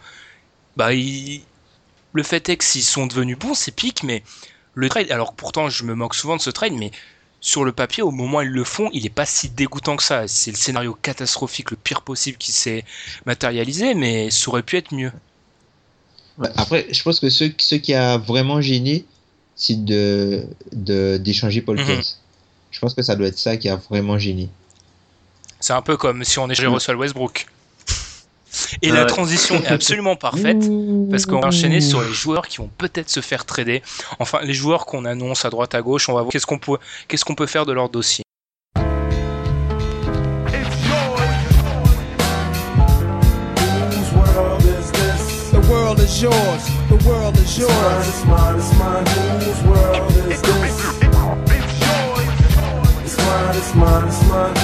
World the world is yours. It's mine, it's mine. I sip the Gandhi till I'm charged and in my book. C'est l'intersaison et pourtant il y a toujours des trades en des rumeurs, des trades qui se préparent peut-être. Enfin, on a décidé de faire un petit point sur les joueurs qui pourraient être échangés, ceux qu'on aimerait voir échangés, enfin, etc. On va commencer par un dossier qui m'a permis de faire la transition, une transition magnifique. Russell Westbrook, Pierre, Russell Westbrook. Alors, dans l'instant après la décision de Kevin Durant de partir, beaucoup pensaient qu'il fallait le trader. On est plusieurs jours après. Il n'y a toujours pas eu de trade. Est-ce que tu penses qu'on se profile vers un statu quo avec Westbrook qui va rester à Oklahoma City? Ouais, je pense qu'il va rester et que on va attendre la, la free agent de l'année prochaine pour essayer de signer Blake Griffin notamment. Mais je pense qu'il va rester au moins un an. Là, ça se profile de plus en plus euh, vers une saison avec Westbrook. Hmm. C'est sûr. Alan ne serait pas très content parce que lui il voulait l'échanger, il nous l'avait dit. Mm. Mais Tom aussi, tu penses Enfin moi je suis d'accord, je, je vais pas rajouter, je pense que ouais, il va rester. Tom, tu penses aussi que Westbrook va rester? De toute façon, toi Ouais, tu voulais tu voulais pas l'échanger au départ. Non, parce que, enfin, c'est la superstar, quoi. C'est les, les- toutes les équipes rêvent d'avoir une superstar en NBA. C'est les superstars qui te font gagner des titres. Tu en as une, tu essaies de faire le maximum pour la garder. euh. Après, je me dis, Inky peut, I- Inky, oula, Presti, Presti peut essayer de, de, de, de, de négocier et de lui dire que bon, voilà, on te met une offre, une prolongation max sur la table en- d'ici, euh, enfin, en- jusqu'à décembre. Si tu, si tu signes et tu nous garantis que tu vas rester, tu bouges pas. Mais si jamais euh, tu prends pas la, tu prends pas la, la prolongation, euh, ça a tes risques et périls. Tu Mm. penses que quelqu'un serait prêt à l'échanger pour quelques mois? Westbrook? Mm. Si, ben, le truc c'est que si tu l'échanges, tu, tu prends les droits, donc tu peux lui proposer euh, son max. Tu pourras lui proposer son max, peut-être 175 millions sur 5 ans. Mhm. Si... Est-ce qu'il va refuser 175 millions sur 5 ans? Je pense pas. Sachant que Westbrook, c'est un joueur. Euh, T'as Westbrook quelque part, euh, Ouais. c'est attractif, quoi. C'est tout de suite attractif. Mhm. Mais je pense pas que Kin- Kinky. Je, Inky. Je pense pas que. Presti-. Je, je pense pas que Presti devrait bouger. Alors oui, il y a le risque de le perdre contre rien, certes, mais je pense que le jeu en vaut la chandelle. Parce que Ouais. tu peux, tu, West- des joueurs comme Westbrook, t'en as pas énormément. Et justement, le fait d'avoir Westbrook et de pouvoir, tu, tu, le fait d'avoir Westbrook dans ton équipe, tu as un petit marché. Donc, tu as, des soldats à côté, tu as, des Oladipo, des Steven Adams, mais tu peux amener une superstar, enfin, ou une autre star, à venir jouer chez, dans ton marché avec Russell Westbrook. Alors Ouais. que si tu le perds, tu n'as presque aucune chance d'amener euh, un, un agent libre euh, sur ton marché si tu es Oklahoma City, quoi. Mhm. Ouais. Donc, on est tous. Surtout, enfin, moi, je pense qu'il va pas bouger aussi, c'est les offres. Ça a pas l'air de trop. Par exemple, on parlait beaucoup des Lakers dans les heures qui ont suivi le départ de Durant, mais les Lakers semblent pas être prêts à, le f- à tenter le pari. Donc, euh, enfin, non, je pense que aussi Presti doit voir qu'il n'y a, pas trop d'offres. Donc, on s'adapte et on le garde. Ouais, puis. Ouais, de toute façon, on a Cameron Payne derrière, on s'en fout un peu. Oh, il a toujours son pote de danse. hein. Ouais, c'est ça. Cameron Payne, qui je sais plus pour quelle occasion a abordé un costume euh, génial. On voit que c'est le pote de Westbrook, hein, parce qu'il avait un costume. Je vous invite à chercher, mais euh, pff, dégoûtant. Enfin, Westbrook au moins des fois, souvent moi j'aime bien son style, mais Cam- Cameron Payne c'est pas un bon élève de Westbrook à ce niveau-là. On enchaîne. Un autre euh, nom qui revient souvent. Là, on, on va plus s'approcher des joueurs un peu moins superstars de Westbrook, mais qui sont souvent euh, cités. C'est d'abord Greg Monroe. C'est Vosch qui a sorti ça il y a quelques jours que Greg Monroe ferait partie des joueurs qui sont vraiment disponibles. C'est un peu le, mystère où on pourrait l'envoyer, ce bon vieux Greg. Il a, il a fait une saison à Milwaukee, il est venu. Ça a pas trop. Enfin, déjà là, on n'est pas d'accord, je sais, Tom et moi. Ça, enfin, il n'a pas apporté 100% de ce qu'il devait apporter, enfin, de ce qu'on espérait de ce qu'il pouvait apporter. Donc, où est-ce qu'il pourrait s'acheminer, Monroe? Enfin, moi, je vois peu de candidats vraiment. Pierre, qu'est-ce que t'en penses? Enfin, moi, Non. Bah, je l'aime bien, Greg Monroe. Je pense que c'est un bon joueur qui a moyen de faire quelque chose avec. Et je pense qu'il est jamais tombé au meilleur endroit pour lui ou jamais avec les bons joueurs, etc. mais je vois vraiment pas. Il faut. La plupart des équipes, ça devient de plus en plus blindé à l'intérieur, etc. Lui, il a quand même un profil assez atypique, quoi. Il peut pas non plus. Non, je vois vraiment pas où l'envoyer. Tom, tu. Moi, je- franchement, il a, il a une option à la fin de l'année. Moi, j'aurais de j'aurais plutôt essayé de, de, de- je serais plutôt pour le garder. Surtout qu'il a, enfin, je trouve que c'est le bouc émissaire un peu de, de ce qui s'est passé à, à Milwaukee parce qu'on l'a, Ouais. on l'a amené pour mettre des points dans la raquette et être une présence et provoquer des prises à deux, euh, enfin, provoquer des, des prises à deux euh, poste bas il a fait exactement ce qu'on lui a demandé. Fallait pas s'attendre à avoir un Greg Monroe, euh, un protecteur de cercle ou un truc comme ça, non. Greg Monroe, c'est un joueur, tu sais d'ores et déjà ce qu'il va t'apporter.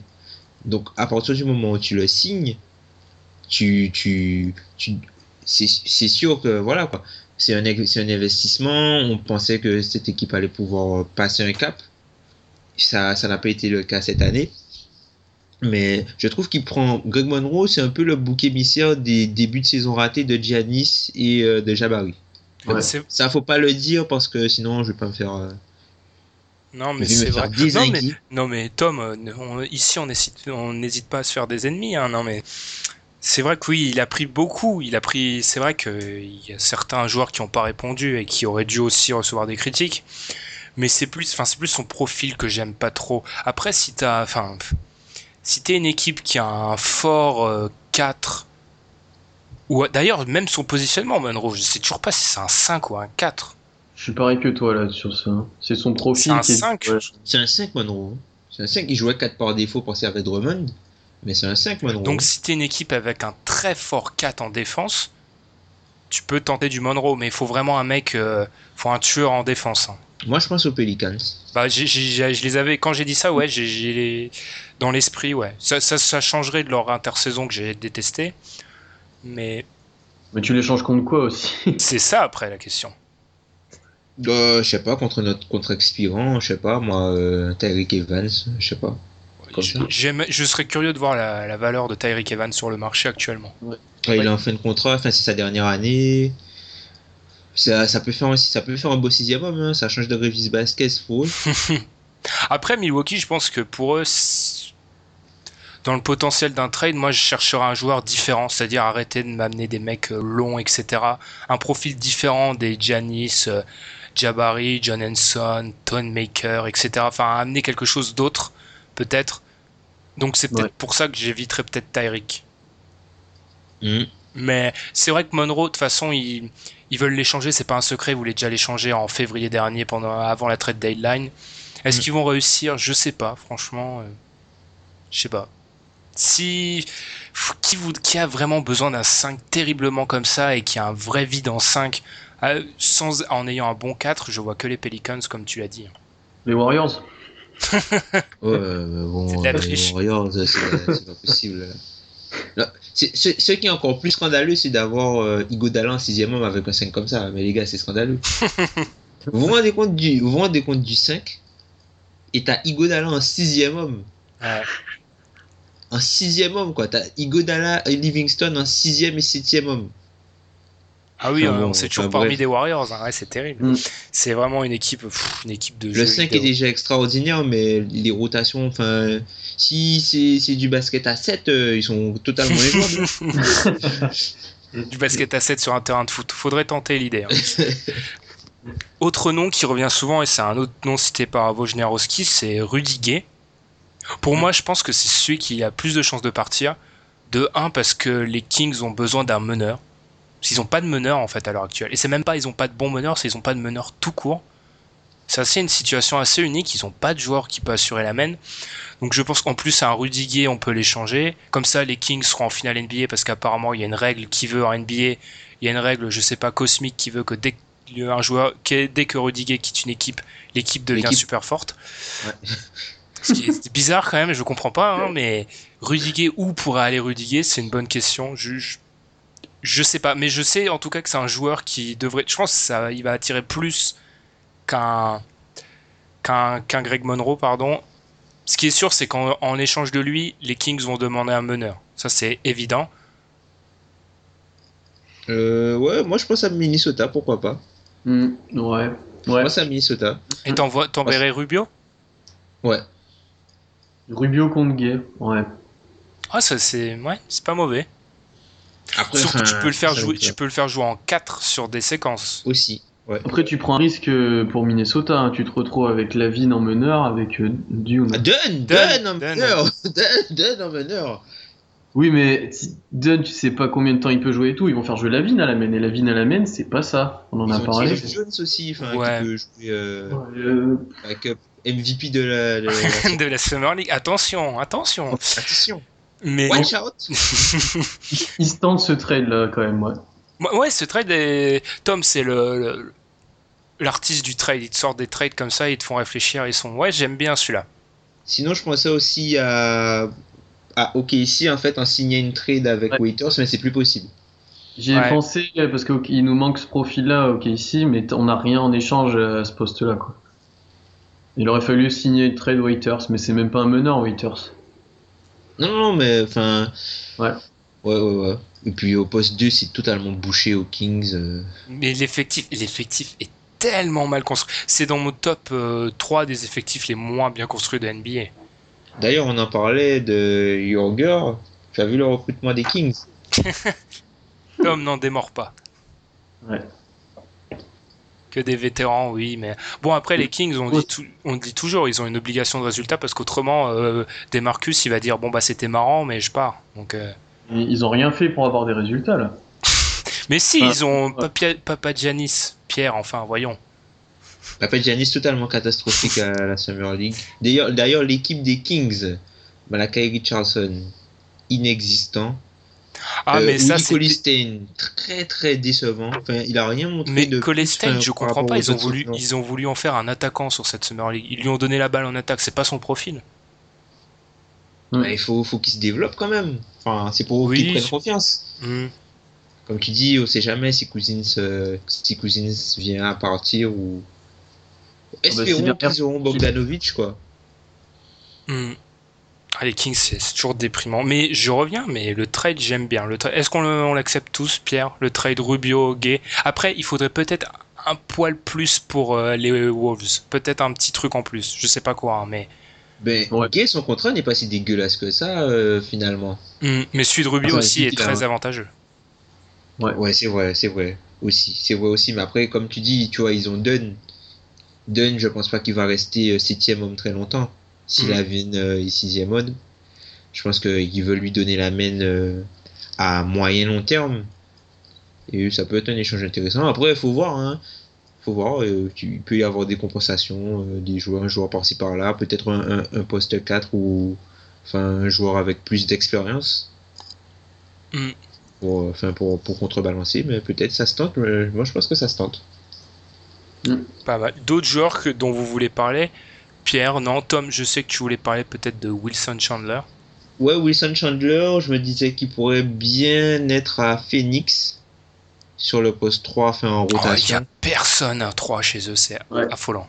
Sur le poste 3 en rotation, c'est un joueur, euh, c'est un joueur que j'aime beaucoup, qui est malheureusement trop souvent blessé, mais quand il joue, euh, enfin c'est c'est un bon two-way player, il peut, il peut apporter, euh, il peut apporter à cette équipe, non seulement sur les ter- le terrain, mais hors du terrain. Donc je pense que ça peut être euh, quelque chose de bien. Après, faut voir, faudrait, faudrait trouver la contrepartie euh, intéressante et que personne ne soit lésé. Ou sinon, peut-être qu'il serait bien à Toronto en échange d'un Terence Ross ou un truc comme ça. Enfin, je sais pas. Terence Ross. Peut-être un petit duo, euh, un petit duo euh, avec Barton ou un truc comme ça. enfin. Barton, il doit avoir une grosse valeur dans les. Dans le- les cercles NBA parce qu'il a fait vraiment une bonne saison. Ouais. Pierre, un joueur. à Non, à Oklahoma City, il n'y a personne à part Westbrook qu'il faudrait trader. Non, on reste comme on est. Ce serait Canter, mais maintenant c'est trop tard, fallait le faire avant. hein. L'arrivée de Cantor, bah, on, on sort un petit peu du sujet, mais l'arrivée de Cantor, j'ai toujours du mal à la comprendre. Ouais, c'était compréhensible quand même. Il Ouais. fallait qu'il il fallait qu'il fallait qu'il fasse quelque chose. Ils auraient, ils pouvaient pas rester, ils pourraient- ils pouvaient pas rester comme ça. Et puis qu'il Adam, fasse quelque c'était pas au niveau qu'on connaît aussi. Hein. C'est vrai. C'est vrai qu'Adams, maintenant, c'est, je, je le continue. Et j'insiste sur ça. Adams est top 5 pivot NBA. Je, je le dis. Mmh, Moi, je suis pas d'accord. Top 10, pas top 5. Mais en tout cas, c'est un des tout meilleurs meilleurs. Et c'est vrai que oui, c'est vrai que Cantor, tu pouvais pas estimer. Mais bon, Cantor, de toute façon, Cantor euh, bougera pas. Mais bon, je pense que de tous les joueurs qu'on a cités, le plus à même de bouger, en tout cas, enfin, on est tous d'accord, Westbrook ne bougera sûrement pas. Mhm. Je, vois, je vois quand même très, beau- beaucoup de chances que Rudiger bouge, parce que je le répète, il n'y a pas de meneur à, à Sacramento. Autrement, il y a pas, il y a pas. En fait, le problème, c'est que je pense que le trade, le fameux trade qui arrive toujours dans le mois d'août, là, il y a toujours des gros trades, à un gros trade à ce moment-là. Il va peut-être arriver de nulle part cette année parce que il n'y a pas vraiment euh, des grosses pointures qu'on voit sur être échangées. Peut-être Knight peut bouger. Oui, ouais. Peut-être Knight Oui. peut bouger. C'est ce que je pensais, ils ont trop de trop de petits. ouais. Knight, oui, ça aurait dû. Même si Knight, j'ai la sensation qu'il remplit le, le box score, mais en impact réel, je suis toujours perplexe sur ce qu'il apporte. Ah, Ah, Je le trouve très Ah. bon. Je le trouve très bon, Knight. il est bon, hein. Et puis il a un impact médiatique à se faire docker dessus aussi. Oh. C'est juste qu'il est, il est toujours, enfin, il est jamais, il est jamais au bon endroit ou, Ouais. enfin, il est Ah ouais. toujours au mauvais endroit. Au euh, mauvais C'est- moment. C'est au- exactement ça. C'est exactement ça, Parce que, enfin, le, c'est- le, le dunk de, Grand- de, de, de Jordan, là, c'est juste qu'il fait la rotation, en fait. Et qui veut Le défendre. mec, le mec, le mec, c'est, il vient, il fait la rotation parce que l'autre mec n'a pas suivi et puis, euh, bah, il prend cher. hein. Ah oui, Et là, puis pour une fois, il y en a un qui s'est pas échappé aussi. D'habitude, ils s'enlevaient tous, lui, il s'est pas enlevé. Hmm. Mais oui, Knight. De toute façon, c'est. Je pense que là, ça devrait être une année où les équipes devraient être plus audacieuses. Ça n'a pas l'air d'être le cas pour l'instant, mais enfin le titre, euh, le titre, il va jouer entre les Warriors et les Cavs. Enfin, ça a l'air euh, inévitable. Alors c'est peut-être le moment de tenter des choses avec des trades. Ça n'a pas l'air d'être. Ouais. Soit tu tentes, soit tu reconstruis tout, quoi. C'est vraiment. euh, Soit tu veux faire sur le long terme, soit tu tentes directement des choses pour essayer de te renforcer au plus vite. Et c'est Après, compliqué. je, je pense aussi qu'un gars peut-être comme Farid peut bouger. Farid, il est constamment envoyé. hmm, Je enfin, pense qu'il peut bouger avec Gallinari pour quelque chose de gros, je pense.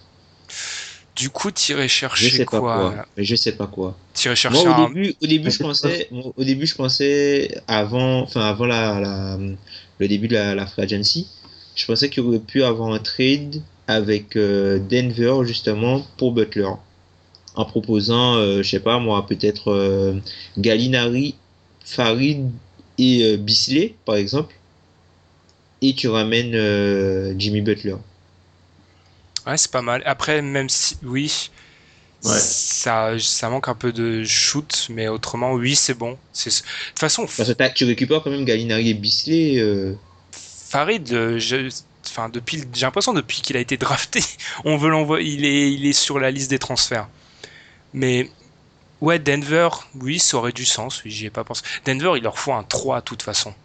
Tous les po- toutes les positions ont un peu de l'avenir, mais il leur faut vraiment un 3. Il y a beaucoup d'équipes qui ont besoin de 3. Bah, ils ont, ils ont, ils ont des 3 quand même. Gallinari, c'est un 3. hein. C'est juste qu'il est tout le temps blessé. Ah oui, mais Gallinari, au bout d'un moment, je veux bien être gentil avec nos copains italiens, mais au bout d'un moment, je, je peux plus. Il est tout le temps blessé. Gallinari, Chandler, ils ont tout pan. Il y a Barton qui joue 3. Mais il est un peu underside. Ouais, c'est plus simple. En fait, tu vois, je me dis, t'as Moody en 1, t'as vraiment Harris, Barton en 2, en 3, tu sais pas trop. Après, en, en 4, en 5, t'as une armée, t'as as du Jokic, Nurkic, t'as du Loverne, etc. T'as du monde, quoi. Salut Alan. Le, attends, attends, le, le, le bon gros européen, c'est ça Le- le- L'Européen de service. L'européen de service. Terrible. La démonstration d'Alan sur euh, Gary Harris. Ah oui, oui, ouais, c'est embêtant, on va dire. Pour le... J'espère que Gary, j'espère que Gary nous écoute pas parce que là, on aura du mal à se défendre. Très très bon joueur. Mm, Bah nous, on va. Enfin, la plus grosse info avant de- d'enchaîner sur les tops et les flops, je pense, c'est que aucun de nous voit Westbrook se faire échanger, alors que c'est un peu la serpent de mer. Tout le monde annonce Westbrook tous les jours, il y a une nouvelle rumeur, mais aucun de nous trois le voit échanger. C'est, je pense que c'est ça qu'il faut retenir surtout. Je pense que tout le monde s'est excité d'un coup quand Durant est parti. euh, il faut échanger vite, machin, mais au final, c'est peut-être pas une si bonne idée que ça. À tête reposée. Ouais. Bah oui, bah, si s'il fallait tout- échanger toutes les superstars qui arrivent en fin de contrat, bah allez, on échange aussi Curry, c'est sa dernière année. on échange aussi Chris Paul, c'est sa dernière année. Non, Ouais, voilà. est quand même une équipe compétitive. Ils ont du cap pour l'année prochaine. Ils ont des joueurs de talent à développer. D'ailleurs, moi, le, le, le backcourt Westbrook-Oladipo, physiquement, j'attends de voir. hein. Moi, j'attends de voir qui peut tenir ces gars-là. Qui pourra tenir ces gars-là pendant tout un match. Ces deux avions, Personne. franchement, moi, franchement, j'annonce Westbrook, euh, franchement, 28, euh, 28, 8, 7 et euh, Oladipo à, euh, allez, 18, 5, 5. Voire 25, 5. Je pense vraiment que ce, ce, ce backcourt-là va, vraiment surprendre. Oladipo sera dans un rôle où il était justement Indiana. Pas comme pas le rôle qu'on a voulu lui donner à, à Orlando. Mais le, le euh, je suis vraiment fan de. Enfin, j'attends. Je suis vraiment euh, très, très, très curieux de voir comment va fonctionner ce backcourt. Je pense que ça va vraiment, faire mal ce backcourt-là. Ouais, Mais je bon, pense aussi. ouais. Question. Je pense aussi. Et ben, le problème, Tom, pour toi, c'est que tout est enregistré. Donc ça se trouve, il, a- il y a des gens qui notent et ils vont se souvenir à la fin de la saison. Enfin bon, nous, on va enchaîner. Je suis d'accord sur la démonstration, mais je pense que peut-être je vois des stats un peu moins ronflantes pour Oladipo, un poil moins quand même. Parce que Adams va prendre euh, sa part du gâteau, je pense aussi. Je pense qu'il, statistiquement parlant, il va bien progresser aussi. Regarde, Duran, c'était 17 shoots. Hmm, faut bien les répartir, 17 c'est vrai. C'était c'était 17 shoots. Ibaka aussi, il prenait des shoots. Il est plus là Oui. non plus, Ibaka. Hmm. Ah, mais tu mets Ibaka. 95% des shoots des deux mecs là dans les mains de Westbrook. Non, au bout d'un moment, il pourra pas. Au bout d'un moment, il pourra pas. On l'a vu comme l'an dernier, on pensait que Lillard allait tout faire tout seul, et puis finalement, il s'est trouvé un acolyte. Ouais, il y a que LeBron James qui peut faire ça. Sur ce, on va enchaîner par les. Ouais, ouais, LeBron. J'adore. Là, j'adore. Là, c'est ma phase, tu vois, où je casse tous les gens qui ont été haters de LeBron. Alors que je suis pas un fan de LeBron en plus. hein. Là, c'est ma phase. Et ensuite, nous, on va enchaîner et finir l'émission par les tops et les flops. It's the life, the life, the life is so exciting. The life, the life, the life is so exciting. The life, the life, the life is so exciting. The life, the life, the life is so exciting, baby. On finit par les tops et les flops comme d'habitude. Tom, allez, toi qui commences par ton top. Alors, mon top, ce sera euh, le rôle de Carmelo Anthony avec Team USA. Euh, il est vraiment le leader de cette équipe. Et ça fait du bien pour un joueur qui est souvent décrié pour son leadership de le voir euh, parmi autant de superstars, vu qu'il y a toujours une discussion pour savoir est-ce que Melo est une superstar ou non. Et euh, j'ai beaucoup aimé aussi sa prise de position et sa prise de parole euh, lors euh, de l'émission, enfin, lors, quand il était avec LeBron et Chris Paul et Dwayne Wade, où ils se sont positionnés sur la violence et tout. Je trouve qu'il a, il, il, a, il a une bonne image, il, il, est en voie de reconquête. Et, enfin, je trouve ça bien, et puis, pour, pour, euh, pour un gars comme ça, euh, c'est super, voilà. Carmelo Anthony sera mon top. En dehors du terrain, Melo, j'ai jamais eu rien à dire. D'ailleurs, c'est un, souvent un des premiers euh, parmi les joueurs NBA qui s'est positionné sur les problèmes raciaux. Donc à ce niveau-là, il est très bon. Enfin, en dehors du terrain, c'est un joueur que je respecte. Après, sur le terrain, c'est un autre débat. hein, mais Bah, voilà. Quoi. Melo Pierre. est quand même là depuis 2008 aussi. euh, si Ouais, c'est sa- quatrième, Ouais, ouais. c'est sa quatrième Melo. Sa Ouais, quatrième. il commence à connaître la il- maison. Après, de toute façon, s'il veut gagner des titres, faut qu'il aille avec Team USA, Melo. Donc, euh, Ok. Oh, Oh là là. Headshot. Bon bah Pierre enchaîne parce que là t'es bien parti là. Ouais.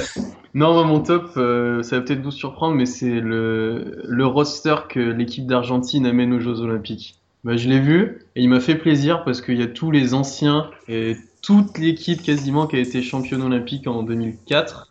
C'est bien ça.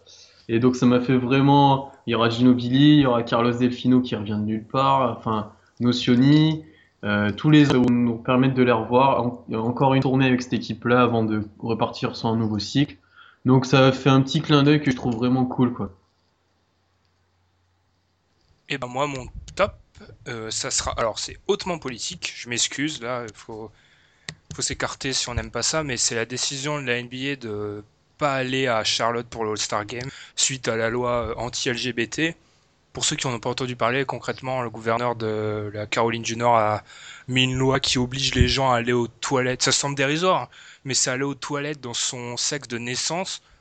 Donc ça peut paraître dérisoire, mais concrètement, en gros, on refuse le droit aux personnes transgenres. Je trouve que la NBA vraiment se continue à prouver que c'est une ligue qui est très en avance sur les questions sociales. C'est très risqué, on va dire, et il y a des gens qui seront pas d'accord, je peux le comprendre. Mais moi, je trouve ça très bien. La NBA, déjà au niveau racial, ça a été une des premières ligues au niveau des entraîneurs et tout, des minorités, etc. Ils ont toujours été très en avance. Et je trouve que là, c'est un gros coup de poing quand même mis dans les dans la loi anti-LGBT. Et surtout, euh, ils enlèvent limite le All-Star Game à Michael Jordan. C'est quand même très ça fait mal. je dirais burné quand même. Hein. oui, enfin, c'est, ça fait mal parce que c'est quand même là. On dit il enlève à Jordan, mais c'est la franchise de Jordan, donc c'est vraiment. Fallait le tenter. Et à Curry aussi. À Curry aussi. Enfin, franchement, j'applaudis la... le geste et je vais te laisser enchaîner, Tom, par ton top. Euh, ton flop, pardon. Alors, mon flop, au basket. vous, vous rigolez déjà parce qu'on en a parlé hors Athènes. PJ Airston. C'est scandaleux. Le mec n'a pas d'équipe parce qu'il a été laissé libre par Memphis. Au lieu de s'entraîner, tous les jours, le mec poste sur Instagram des photos avec des meufs euh, dévêtues. Euh, enfin, mais non, mec, contrat. tu n'as pas de contrat. tu n'as pas de contrat. Va à la salle, bosse ton jeu, je sais pas, fais des vidéos euh, sur ton jeu, sur tes progrès, montre que tu shootes, euh, que tu peux faire quelque chose, quoi. Mais non. Surtout que c'est pas, c'est pas, c'est pas un mauvais joueur en soi, c'est juste qu'il il, manque trop d'humilité dans son jeu d'attaque. c'est un bon défenseur qui manque d'humilité dans son jeu d'attaque. En fait, c'est un waiters non abouti. C'est vous dire. Et le problème d'Erson, c'est qu'il y avait déjà, après la fac, etc., il y avait des problèmes hors du terrain avec une telle attitude, tu rassures pas les, les staffs et les front office sur ton, ton intérêt pour le basket avec euh, un tel comportement. Euh, il retrouvera parce que c'est quand même un bon joueur, hein, comme tu l'as dit toi, mais ouais, ça l'aide pas. Il va peut-être perdre de, de, 2-3 millions quoi. Ouais, voilà, exactement. Bah Pierre, on enchaîne ton flop euh, ouais, J'en ai deux, c'est un peu sur la même chose, c'est sur le... Là c'est sur les Français en NBA, parce qu'on était très content d'en avoir plein de draftés, Sauf qu'au final, il n'y en a aucun qui a réussi à faire sa place en Summer League, à part euh, Louaou, mais on s'y attendait. Donc au final, il y aura quasiment aucun nouveau Français en NBA. Et pareil pour Rodrigue Beauvois, moi je voulais le revoir à Dallas, et il a refusé pour aller en Espagne. Et je trouve ça un peu dommage. Après, on, Beauvois, ça a toujours été, il est souvent blessé, etc. Mais j'aurais aimé le revoir parce que c'est un vrai talent. Ah, Après, le deal, le deal de Dallas, c'était quand même, euh, il était pas non plus super respectueux. Quoi. Je te laisse y aller, Ben, parce que moi, avec Dallas, il y a déjà des, des contentieux. Mais ouais, non, mais je suis d'accord, on est, on est sur la même longueur d'onde, c'est que ils l'ont pas, enfin pour un ancien joueur, ils l'ont pas trop respecté. En gros, ils lui ont dit bon bah donne un contrat et fais tes preuves, euh, fais tes preuves dans, durant les training camps. Euh, pour un joueur qui doit, qui traverse l'Atlantique, j'aimerais d'avoir plus à sa place. Il fallait plus de certitude et de garantie. Il en avait vraiment pas. C'était vraiment un contrat. Euh, prouve que tu as encore le niveau. Donc je comprends l'idée de rester en Europe où il a fait son trou et de. Enfin, je comprends l'idée. C'est sûr que j'aurais bien aimé aussi le revoir en NBA, mais le deal était pas vraiment. C'était pas garanti, il avait pas. Il, ouais, mais je... se faire couper, enfin, c'était pas. Ouais, mais je comprends l'idée si tu veux, mais je pense qu'il avait pas que Dallas en plus comme offre, je pense, qu'il aurait pu trouver autre chose. Et moi, en fait, c'est que je voulais le voir, en fait, à n'importe quel prix. Moi, en fait, c'est plutôt dans ce cas-là. Moi, niveau français, ma vraie déception, et même si je respecte parfaitement son choix d'aller en Europe, c'est limite De Colo, parce que De Colo aurait pu faire quelque chose, je pense. Mais après, il a décidé d'aller en. Je respecte son choix. tellement que. En, Europe, ouais. Je pensais que, que tu parlerais de Yabouzélé. Oui, Yabouzélé en Chine aussi. Bah, c'est une. Euh, ouais, c'est pareil, quoi. Et oui, après, il y a les, les, clubs français aussi. Ils auraient pu revenir en France, mais bon, quand tu vois qu'on a pas demandé à être en Euroleague ou en Eurocup. Bon, on a choisi le camp de la FIBA, mais voilà. On se retrouve en Champions Cup pour jouer contre des équipes nulles, quoi. Et c'est un peu dommage aussi pour le club français, on va dire. Après, il y a Bouzélé, enfin, son choix est compréhensible hein, quand même. Il aurait, il aurait peut-être pas trouvé une bonne écurie, et même s'il aurait, s'il, même s'il avait trouvé une bonne écurie, non seulement il aurait pas eu un contrat comme ça, Et puis, il aurait pas beaucoup joué non plus, quoi. Il aurait peut-être joué euh, une- peut-être 15-20 minutes, peut-être pas plus. Non, vu non. que les grosses écuries européennes sont déjà très attachées à certains joueurs et à Mm. certaines structures, ont une certaine structure dans leur jeu. Et c'est dur d'intégrer un jeune joueur qui a, enfin, un un jeune joueur aussi brut dans, dans, dans des, des grosses écuries européennes, quoi. Ouais, Donc après, il faut voir. En plus, il y a, y a quand même la possibilité euh, pour qu'ils puissent être euh, peut-être en fin de saison récupérés par Boston en cas de gros trade. Peut-être s'il y a, enfin, ils arrivent à, à trouver un trade, ils peuvent le récupérer euh, en, enfin, juste avant les playoffs, tu vois, pour, pour compléter le banc, quoi. Non, mais en plus, ça, ont finit trop tôt la d'assets. saison, euh, ça finit tôt la saison en Chine, si je crois bien. Donc Mais je pense moi qu'à long terme, la Chine va devenir un plus que l'Europe va devenir un espèce de laboratoire pour jeunes talents NBA. Il y a beaucoup à gagner. Les salaires sont hauts, donc les mecs n'ont pas à perdre à ce niveau-là. Ils auront du temps de jeu. Enfin, pour moi, et au niveau du jeu, le jeu européen et le jeu NBA, ils sont tellement différents. Je pense vraiment qu'à long terme, la Chine va devenir un truc de plus en plus récurrent pour les jeunes joueurs. On voit déjà, il y en a plusieurs souvent qui, qui passent la case NCAA pour y aller en Chine. Enfin, pour moi, ça, on va voir à long terme, il y a des chances que ça devienne vraiment un endroit où on voit plein de joueurs euh, mûrir. Ouais. Je vais enchaîner par mon flop. Mon flop, c'est James Young, le joueur de, des Celtics. qui- qui- pff, attention, la spéciale qui est catastrophique. Parce que non, mais lui, enfin, on l'avait annoncé celui-là en sortant de Kentucky. pff, Il a juste un shoot, il sait pas défendre, il sait, en fait, il sait rien faire à part shooter. Il a mis un dunk, voilà, tout le monde était content. Mais il a réussi à, à se faire doubler en Summer League par des seconds tours de draft euh, sortis d'on ne sait pas où. Il, pff, pff, voilà quoi, il montre toujours une attitude euh, vraiment limite et j'annonce, j'avais annoncé que Kelly Oubre serait pareil que lui. Apparemment, Kelly Oubre m'a fait mentir, il est un peu moins mauvais. Mais enfin, je sais pas. C'est pas le même talent. Oui, Kelly Oubre a plus de talent, mais James Young, enfin James Young, tout, on l'avait annoncé, tout le, tous ceux qui suivaient la NCAA l'avaient annoncé que ce mec-là allait, allait rien faire, et voilà. Et c'est c'est d'ailleurs la, la grande exception peut-être à la règle que je dis toujours, mais faut arrêter de vouloir rajouter des années au mec en NCAA. Mais là, lui, il fallait peut-être lui en rajouter une parce que là, c'est déplorable. Ben. Voilà, enfin c'est tout. Et puis le film Gr- Green Lantern est le pire de l'histoire de l'humanité. Mais... Non, ouais, sérieux, sérieux, sérieux, là, c'est hors basket, mais franchement, euh, c'est passé sur une grande chaîne française. Allez regarder Green Lantern, c'est aberrant. Franchement. D'ailleurs, c'est l'enchaînement est bien parce que Celtics Green, voilà. Décidément, c'est l'épisode des grands, des bons enchaînements. Mais pour revenir sur ce que tu as dit sur euh, James Young, c'est un peu la peur que j'ai pour Malakai Richardson. Il est tombé dans le pire environnement qui puisse être pour lui. Ah bah oui. Vraiment. Surtout pour un joueur comme ça. Mais Malakai est plus fort aussi, peut-être. Ouh, euh, je, Je pense qu'il a encore moins, je pense pas. qu'il a plus de potentiel, mais qu'il est encore moins prêt. Ouais, quoique. Quoique. Bah, t'as vu comment James Young, tu le trouves prêt? On l'a même pas vu jouer, je peux pas te dire. euh, James, en fait, James Young avait au ouais, moins un shoot. Il avait que ça, hein, mais il avait au moins un shoot. Malakai, c'est beaucoup de projections, ce qu'on annonce sur lui. Non, quoique, il a, il a, il a, il a quand même, un- il a quand même un, un- un shoot. Mais euh, enfin, après, tout ce qui est à côté, il faut, faut beaucoup travailler. Quoi. Mais il a vraiment un, un gros potentiel. Offensivement, il a vraiment un gros potentiel, Malakai Richardson. Mais il est pas au bon endroit. Ah, les Kings. C'est un peu. J'ai l'impression qu'à chaque épisode, on aborde les Kings. Désolé pour leurs fans. mais- Bon bah nous, on va, on va, on va terminer sur cette note euh, Kings, hein, cette note euh, habituelle. On espère que vous avez apprécié cet épisode. On va essayer d'en faire un régulièrement pendant les vacances pour vous, pour passer euh, cette longue période, cette longue traversée du désert. D'ailleurs, si vous avez des sujets, n'hésitez pas à nous les envoyer sur Facebook, Twitter, commenter sur SoundCloud, vous abonner sur SoundCloud pour avoir une alerte dès qu'on poste. Euh, oui, voilà, si vous avez des sujets, des remarques, etc., comme d'habitude. S'il y a des problèmes de son, comme d'habitude, on s'excuse. Pierre, Tom, c'était génial, c'était parfait, c'était magnifique. Ah, cool. Ouais, c'était Euh, cool. C'est tout? Non? Vous avez pas une petite dédicace? Ouais, une petite dédicace à, à la team, la team euh, NCA sur, euh, sur Line. Ils se on fait, reconnaîtront. on fait la- les dédicaces comme sur les, les- les chaînes de radio.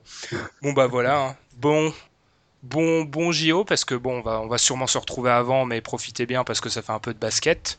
On espère que l'épisode vous a plu parce que voilà, dans le contexte un peu difficile, un peu de sourire, un peu de basket, un peu de légèreté, c'est cool. Et puis salut à tous. Salut!